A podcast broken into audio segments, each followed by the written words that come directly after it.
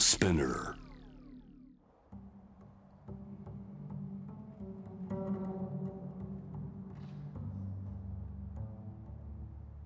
藤原信也新東京漂流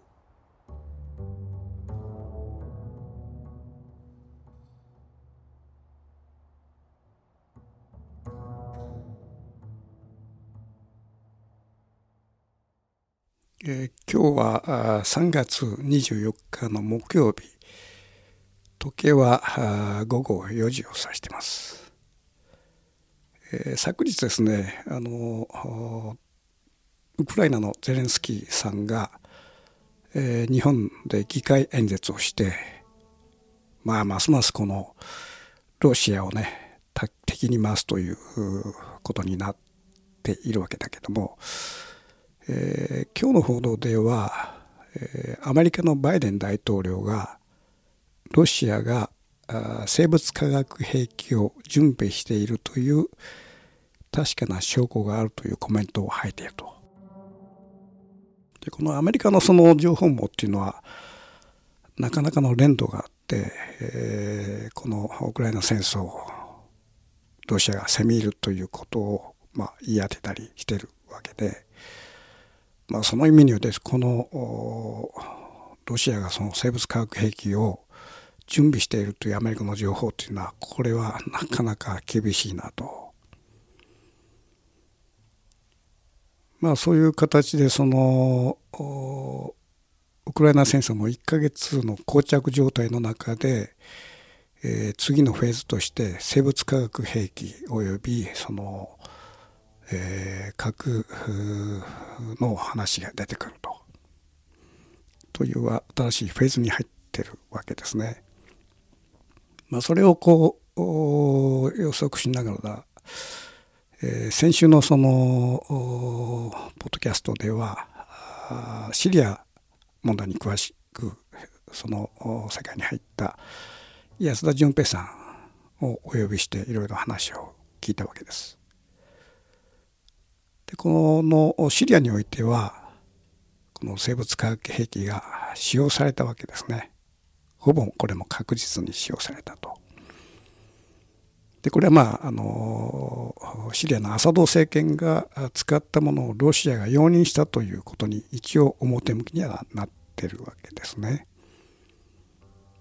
でその際使用した、えーえー化学兵器が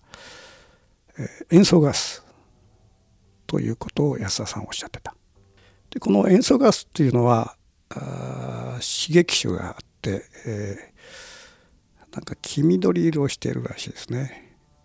比重が2.48調べたところということはまああの空気よりも約3倍重いということですね。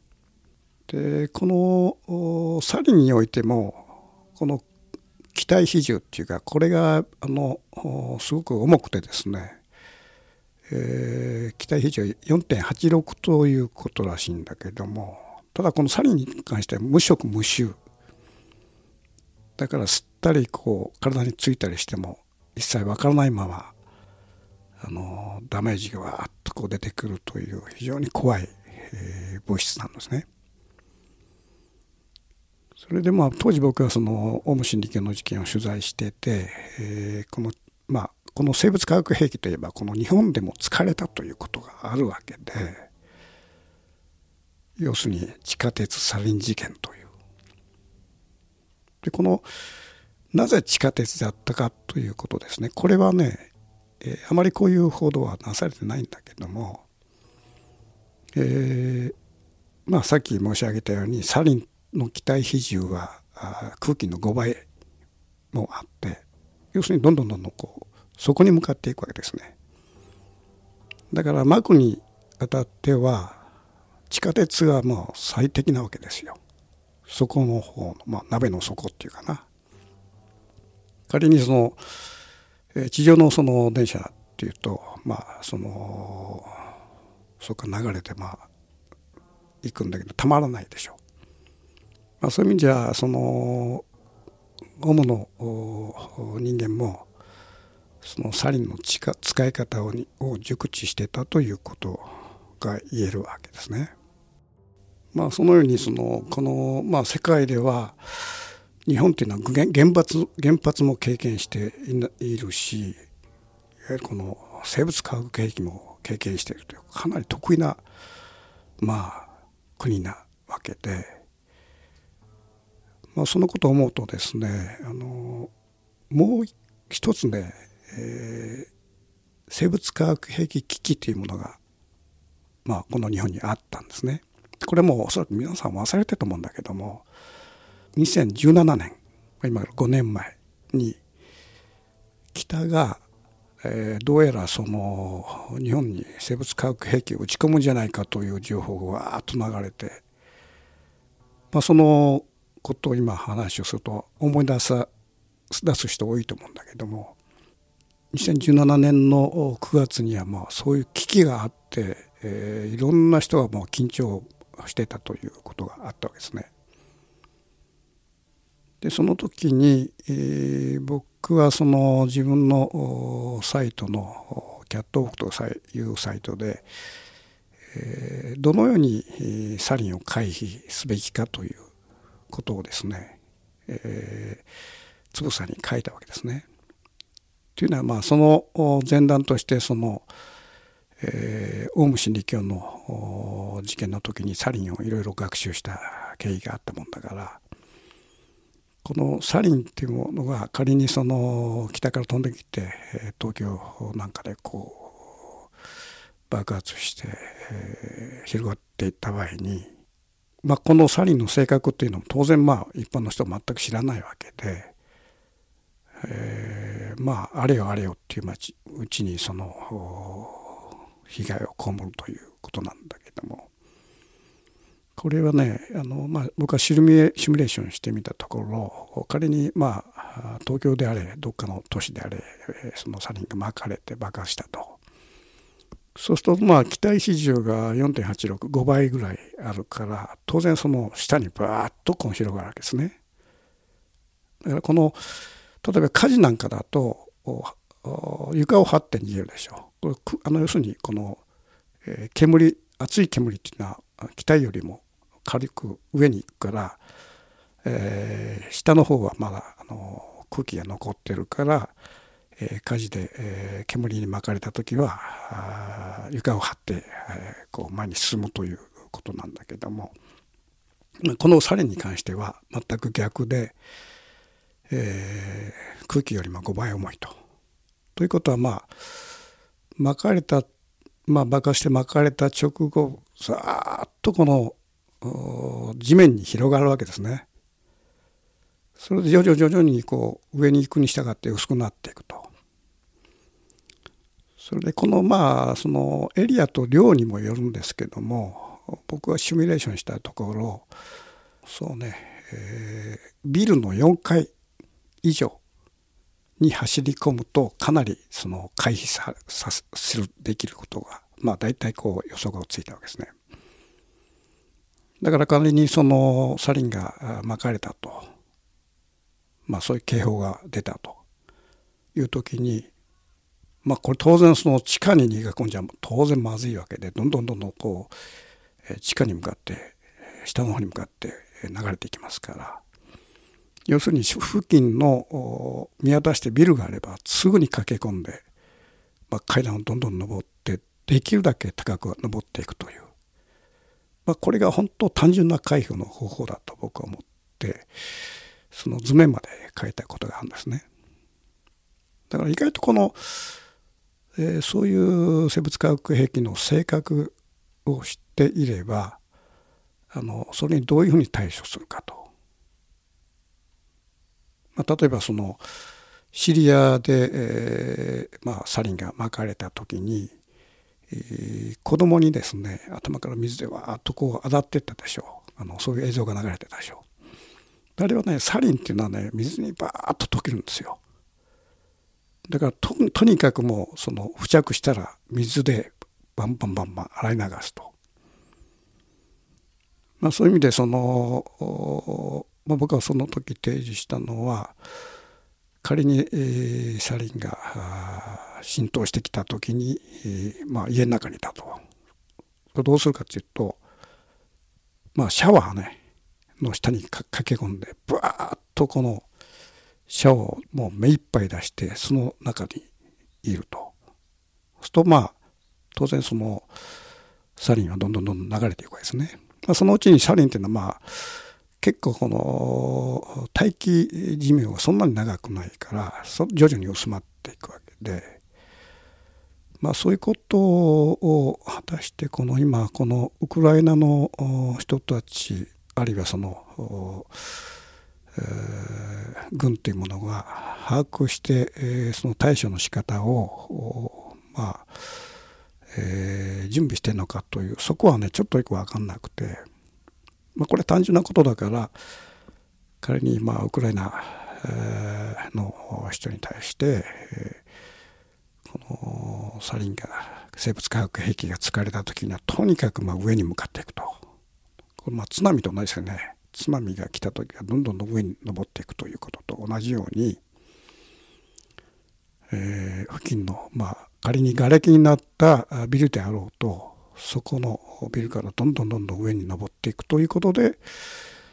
えー、このサリンを回避できるわけですね。まあ、これ塩素ガスでも同じことで、えー、ずっと下に溜まりますから。まあ、そのことをね何らかの方法で、まあ、ウクライナの、まあ、大使館なりにちょっとこう、えーメールでお送りしようかなとは思ってるわけですね。ただ今あのアメリカのバイデン大統領がこのロシアが生物化学兵器を使用した場合これは、えー、とんでもないことになるというその脅しっていうかまあ威嚇ですねこれをしているわけでまあその言葉聞くとね僕はどうもねアメリカが生物化学兵器をまいたあの一件をどうしても思い出してしまう。1960年代から70年代にかけてアメリカがベトナムにおいて生物化学兵器これもダイオキシンも生物化学兵器なわけでいわゆるいわゆる枯葉剤というね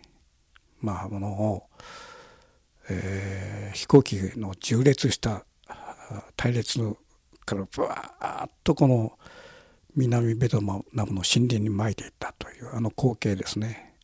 あれはまあリアルタイムで僕はまあその映像を見たんだけどもアメリカがまあ今善人ぶってその生物化学兵器そういうその戦争犯罪を犯すとこれはもうとんでもないことだというこのことを言ってるそのアメリカ自体がもう1960もうすでに、70年代に大量の、まあ、生物化学兵器を人の頭上からもう撒いてるわけですね。でこれはあのこの量たりはものすごいものでこれはなぜ撒いたかというとその北ベトナムの兵士が森林に隠れてる可能性があると。ということはその森林の食物も根絶やしにしてその木を枯らせして隠れとこう全部なくしていくと非常にこのまあ単純なその戦略なわけだけどもこの、えー、撒いた量がですね、えー、1200万ガロンっていうまあガロンっていうと僕らの馴染みがないんだけども、まあ、例えばドラム缶23万本といえばかなりまあその量たりやの凄さが分かると思うんですね。で仮にこれをそのドラム缶を横にずっとつなげていくと東京からね静岡よりもさらに長いまあ長大なねそのドラム缶のその列ができる。でこのそういう莫大の膨大なねあの枯葉剤いわゆるダイオキシンですね。猛毒の。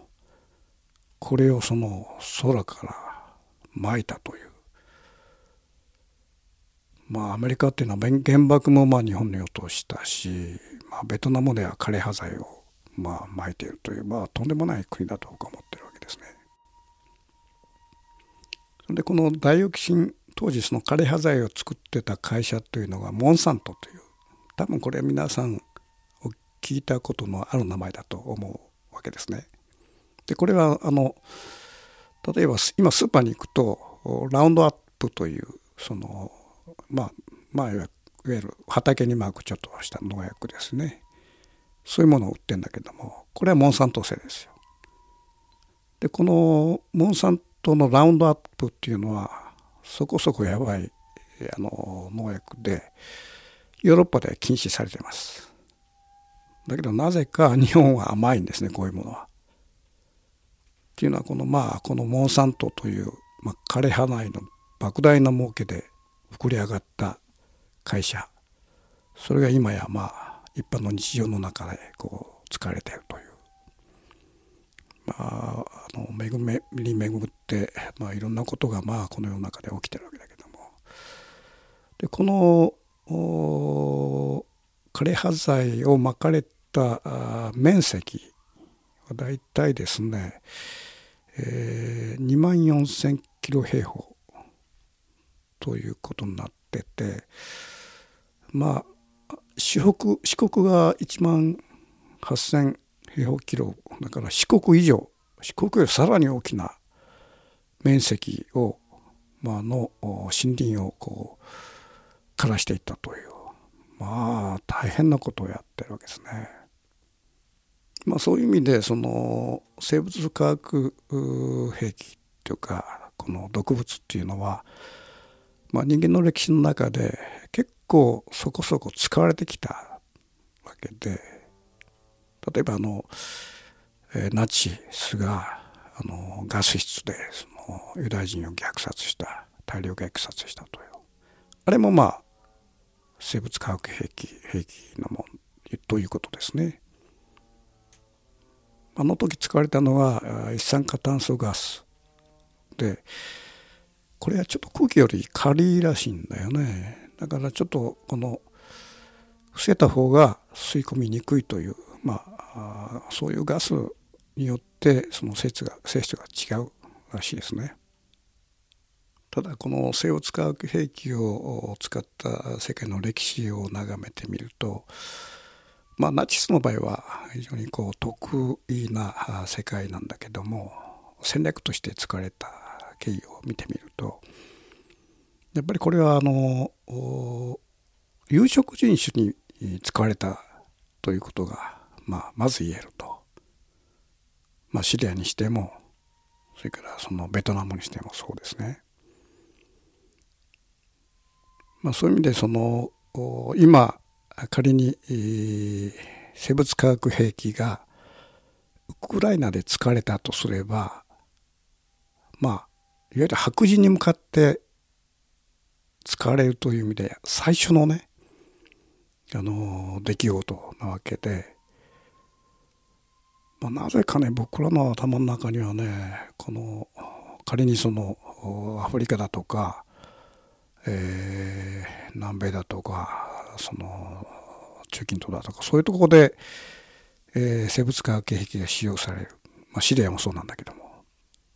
そういう局面の場合を想像した場合と、まあ、白人国家の中で白人の上からさあのまあサリンが巻かれて白人が視点抜刀しているという光景っていうのはなんか異なった風景に想像っていうかにななるという妙なところがあって、まあ、そういう意味でそのウクライナで、まあ、生物化学兵器が巻かれるというその危機感っていうのがおそらくねこれ僕らの中にもねちょっと違うものがあるわけですよ。いわゆるあのシリアで、えー、褐色系の民族に巻かれたサリンとそれからま白人のに巻かれたサリンっていうのは何かね僕らの中でなんか違う風景見てるような感じがしちゃう。まあそういう意味で僕らの中にも何らかのこの、えー、民族で差別というよりもこの別の意識が生じているわけですね。まあ、ご承知のようにアメリカは日本の広島長崎で原爆を落としているこれもまあ当時言われたことは、まあ、黄色民族の上には落とすだろうけども仮にドイツだとかそういう白人系のところには落とさなかったということこれまあまず言われることで、まあ、枯葉剤も原爆も、えー、白人の頭上から降ってくるということはまだなかなか想像しがたいわけですね。まあ、そういう意味でそのこのウクライナ戦争では先週安田純平さんともうちょっと話した時に出てきたんだけどもやっぱりあの黄色民族である僕らの中にもですねあのいわゆる白人まあアメリカという白人国家から原爆を落とされた国でありながらどこかこの白人というものに対するその潜在的な尊重感覚みたいなものがねどっかにあるような気がするね。でそれはあのおそらく僕の中にもどっかにあるような気がするんだよね。まあそのような意味においてこのウクライナ戦争というのはまあ別の意味であの僕らのね潜在意識みたいなものをこう浮かび上がらせた、まあ、大きなイベントだと僕は思ってていわゆる自分を見るためのツールでもあるなというふうにまあ考えて、まあ、両方のね視点からその今この戦争を眺めておるわけですね。